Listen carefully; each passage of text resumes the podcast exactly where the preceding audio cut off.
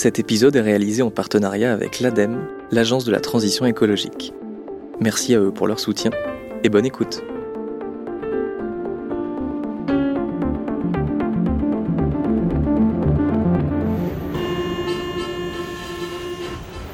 Super Green Me, saison 2, épisode 8.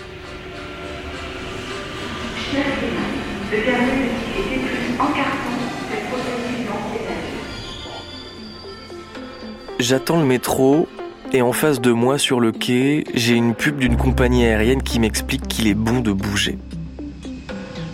Au premier plan, un avion vole dans le ciel au-dessus des nuages et à l'arrière-plan un coucher de soleil. Je me tourne et derrière moi, il y a une autre pub d'une compagnie aérienne. Je suis littéralement pris en sandwich. Là, on est sur un visuel un peu plus agressif. Apparemment, il y a des promos en ce moment pour aller à Punta Cana. Alors que dehors il fait froid et pas franchement beau, je fais face à une plage de la République dominicaine. Sable blanc, cocotier et mer turquoise. Cette scène, je l'invente pas. Elle m'est arrivée il y a quelques temps alors que je rentrais de soirée. J'étais fatigué, ça m'a désemparé. Cette dissonance cognitive à laquelle on est confronté quasi quotidiennement, elle est épuisante. Je vais pour prendre tranquillement le métro, un moyen de transport qui pollue très peu, et on vient me tenter avec un avion. Ça crée un espèce de tiraillement très désagréable, qui demande de l'énergie soit pour ne pas trop s'énerver, soit pour ne pas craquer, voire carrément les deux. Parce que, et là je cite le guide de la communication responsable de l'ADEME, la publicité n'incite pas seulement à aller faire les courses en supermarché ou à acheter des produits en ligne. La publicité propose aussi de l'opulence, de la jeunesse, de la beauté, du statut social. Elle nous insère dans un imaginaire du bonheur et de la réussite à travers la consommation et la possession de biens.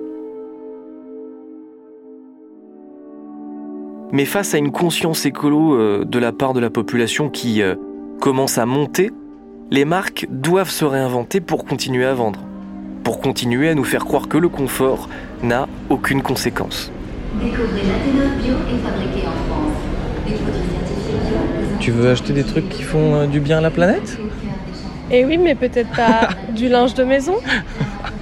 C'est impressionnant la quantité en fait. Il y a genre un rayon de peut-être 15 ou 20 mètres euh, entiers que de ça quoi. Du coup, tu pourrais dire putain, mais ils sont vraiment trop forts. euh, tout le linge de maison maintenant, il est éco-responsable? Bah, puis moi, ce qui me bute, c'est vraiment les petites étiquettes en Ouais, genre euh, couleur craft, euh, avec toutes les lettres en vert, avec des Mm. formes de feuilles. euh, Toute la grammaire euh, du greenwashing est vraiment euh, cochée euh, case par case quoi. Bon, on continue les courses? Ouais.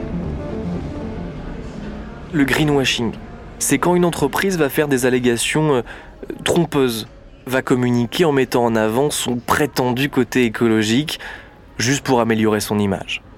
Là, il y a une notion d'absence d'impact qui est véhiculée, voire un sous-entendu d'impact positif.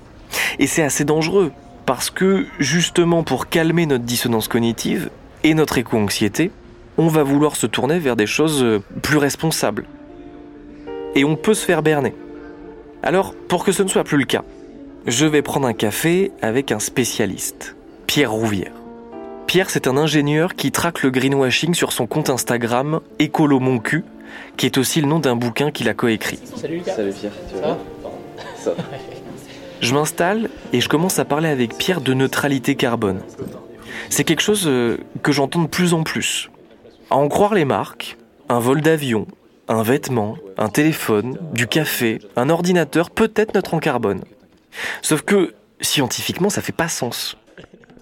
Généralement, on vous dit que le CO2 émis à la conception du produit que vous avez acheté est compensé parce que euh, des arbres ont été plantés, par exemple, et qu'ils vont capter ce carbone.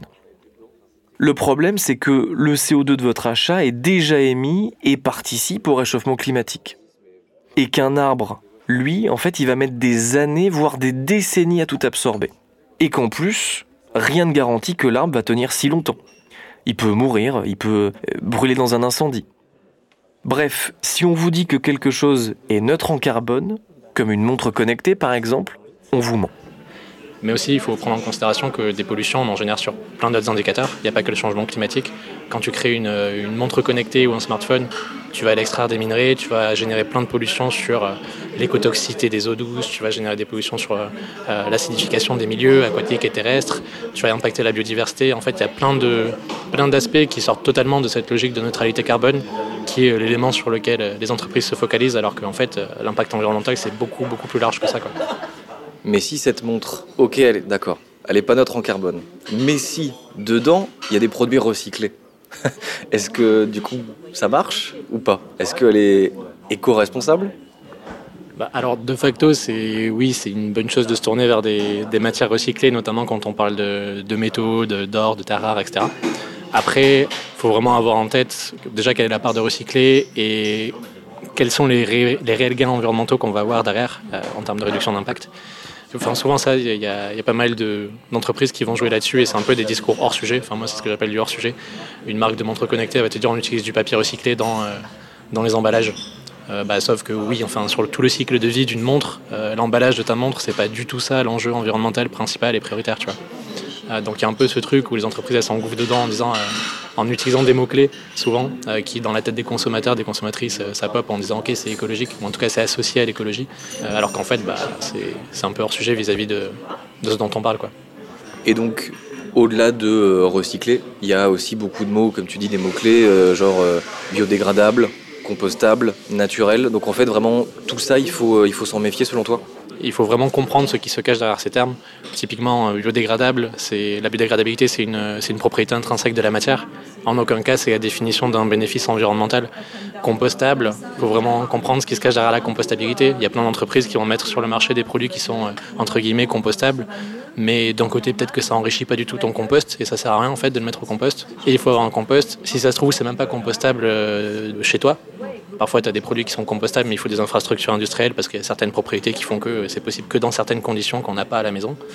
Donc il y a toutes ces choses-là, effectivement, qu'il faut, qu'il faut avoir en tête et il faut vraiment comprendre ce qui se cache derrière chaque terme. Mais de plus en plus, il y a des réglementations qui passent euh, là-dessus et on interdit de plus en plus l'utilisation de, certains termes euh, qui sont un peu flous, bah, typiquement éco-responsable. Il y a eu une époque où les marques vendaient des produits éco-responsables, mais qu'est-ce que ça veut dire? Qu'est-ce qui se cache derrière ce terme? On ne sait pas. C'est bien flou. Là, je demande à Pierre de me lire une phrase de son livre sur euh, un des mots-clés, comme il dit, de la pub. Que signifie naturel exactement? Issu de la nature, comme l'eau, mais aussi comme le pétrole, l'arsenic, le plomb, le venin de cobra. Bah ouais, bah en fait, euh, naturel, oui, ça, veut rien dire. Euh, le truc, c'est qu'en en utilisant le terme naturel, on considère que, vu qu'un produit est issu de la nature, il ne génère pas d'impact. Tu construis une chaise, tu utilises du bois, c'est naturel, mais ça ne veut pas dire que tu vas pas générer d'impact tu vas aller le couper, ton bois, il va te falloir des machines, il va te falloir euh, euh, de l'énergie pour le processer, etc. et en faire une chaise. Et tout ça, ça va générer de l'impact. En fait, naturel, on, s'en fout. À la limite, ça peut avoir un intérêt dans certains secteurs d'activité, euh, comme la cosmétique, où c'est un peu plus réglementé. Enfin, il y a une dimension aussi sanitaire derrière. Mais l'utiliser à tout va en disant ce produit est naturel, en fait, ça n'a pas de sens. Malheureusement, c'est impossible d'être exhaustif avec le greenwashing. Il y a mille façons d'en faire. Donc je demande à Pierre quels sont ses conseils pour qu'on arrête de se faire avoir par le marketing? Je pense qu'il y a un truc fondamental, c'est de se demander euh, est-ce que j'ai vraiment besoin de ce produit quoi? Parce qu'au-delà du greenwashing, le greenwashing c'est juste une manière de vendre des produits à un segment de marché qui est les gens qui s'intéressent à l'écologie. moi je vois ça comme ça en tout cas. Après, c'est vraiment questionner est-ce que j'ai vraiment besoin de ce produit ou est-ce que je succombe à euh, une société de consommation qui m'oppresse et qui me, qui me met des fausses envies dans la tête? Ça, je, je pense que c'est un peu le, le truc fondamental. Après, il y a le côté s'informer, c'est hyper important. Bah, à la fois en suivant des médias euh, qui, traitent de ces sujets-là, en suivant des, euh, des comptes, Instagram des comptes comme le mien, par exemple, Autopromo, salut. non, mais qui décryptent ces enjeux-là. Et bah, c'est un peu moi, le but que j'ai derrière ce compte, c'est ça, tu vois, c'est de faire un peu monter en compétence à la fois les entreprises là-dessus, mais aussi euh, la société civile, pour qu'on soit tous un peu armés intellectuellement face à ces discours-là et qu'on puisse les éviter. Mais du coup, ça, ça, ça, nous amène souvent à nous questionner sur bah, à quoi il sert fondamentalement ce produit? Est-ce qu'il répond à un vrai besoin ou est-ce qu'il est juste inutile et c'est un, énième, produit euh, qu'on met sur le marché mais qui sert à rien en fait. Et je pense que c'est déjà ce truc-là, tu vas éliminer pas mal de choses en tout cas.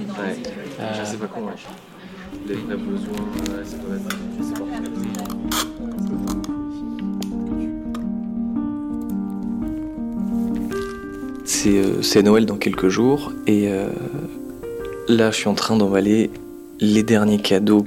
Et en fait, c'est marrant parce que je repense au premier Noël euh, que j'ai fait euh, dans ma transition écologique. Et en fait, pour moi, la seule chose qui changeait à Noël, c'était euh, c'était la nourriture. Donc j'avais fait un Noël, un Noël VG, sans viande. Et ma transition écologique, elle prenait pas du tout en compte les cadeaux cadeaux que bah, je recevais ou que j'offrais. Pour moi, c'était pas un sujet parce que j'avais vu que le pôle achat dans, dans mon empreinte carbone n'était pas, pas énormissime. Donc je m'étais dit que bon voilà, on allait se concentrer sur la viande et, et l'ADEME en fait a, a sorti une étude là-dessus vraiment sur l'impact carbone de, Noël et c'est assez intéressant où on se rend compte que bon alors oui les transports évidemment comptent pour beaucoup si on vient euh, en voiture ou, euh, ou en avion mais ensuite l'alimentation elle pèse pas si lourd que ça en fait comparé à la débauche de cadeaux par exemple. L'alimentation en fait c'est que 15% des émissions de CO2 et les cadeaux c'est 57%. Donc c'est quasiment les deux tiers de l'empreinte carbone de Noël qui euh, qui sont de la faute des cadeaux. Et notamment, ce qui pèse euh, le plus lourd, c'est euh, le textile, les jouets et les produits électroniques. Et donc c'est vrai que ça c'est quelque chose que j'ai pris en compte désormais et je fais attention aux cadeaux que je reçois, donc que je commande au Papa Noël et aux cadeaux aussi que, bah, que j'offre. Et la nouveauté en fait cette année c'est que j'ai juste demandé en fait aux gens ce dont ils avaient besoin. J'ai pas en fait euh, acheté n'importe quoi à l'aveugle en me disant tiens ça ça peut potentiellement leur faire plaisir ou quoi. Alors bon il y a quelques bouquins que j'ai pris des libertés mais globalement j'ai demandé en fait à mon père, euh, à ma mère, à ma copine de quoi vous avez besoin tout simplement et moi aussi c'est ce que j'ai fait dans ma liste et je les ai vraiment saoulés en mode genre n'allez pas trop au-delà de la liste, s'il vous plaît, merci. Euh, j'ai besoin en fait de ces choses-là. C'est des trucs que je vais forcément acheter, donc donc offrez-moi ça, je vais être très content, ça va être utile. Et comme ça, ça permet en fait bah, de, limiter l'impact des fêtes. Quoi. Mais la publicité n'est pas la seule à façonner nos imaginaires. C'est tout le secteur de la culture en général qui y participe. Les films, les séries jouent un rôle crucial aussi. Et faut être constaté que ça va pas encore trop dans le bon sens. Il y a clairement du boulot, tant la crise écologique est absente des histoires qu'on nous raconte. Qu'on regarde une comédie romantique, un blockbuster ou même un film d'auteur, ces enjeux sont très très très peu abordés, ou alors sous un angle catastrophiste qui fait pas du tout rêver. Mais la bonne nouvelle, c'est que c'est en train de changer. Des initiatives naissent, des gens se bougent, pour moi, le prochain Don't Look Up, c'est un peu ce qu'on veut faire avec l'Assemblée citoyenne des imaginaires, c'est permettre, avec les codes du blockbuster, de visualiser une société en 2050 compatible avec le vivant. C'est l'après Don't Look Up. On voudrait faire le Don't Look Up bis.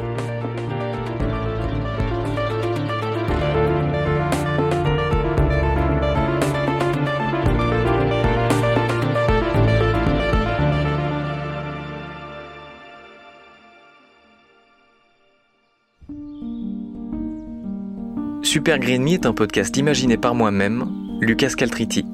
Cet épisode, je l'ai écrit en collaboration avec Mathilde Mélin. Il a été réalisé et mixé par Solène Moulin, qui a aussi composé la musique originale. La saison 2 de Super Green Me est une production Studio Fact Audio. Si vous avez aimé cet épisode de Super Green Me, partagez-le, parlez-en autour de vous et, si ce n'est pas encore fait, abonnez-vous au podcast pour ne pas rater les prochains épisodes. Un immense merci à Maïf, l'assureur militant, et l'ADEME, l'agence de la transition écologique, de parrainer cette saison 2 de Super Green Me. Si vous aussi vous faites votre transition écologique, je vous recommande d'aller sur le site agirpourlatransition.adem.fr. Vous y trouverez des conseils pratiques pour tous les moments de la vie, à la maison, au bureau, pendant les vacances, quand vous faites les courses ou encore des travaux de rénovation. Vous pouvez aussi calculer votre empreinte carbone ou les émissions de vos trajets. Bref, agir est un outil extrêmement utile quand on se lance dans l'aventure écolo.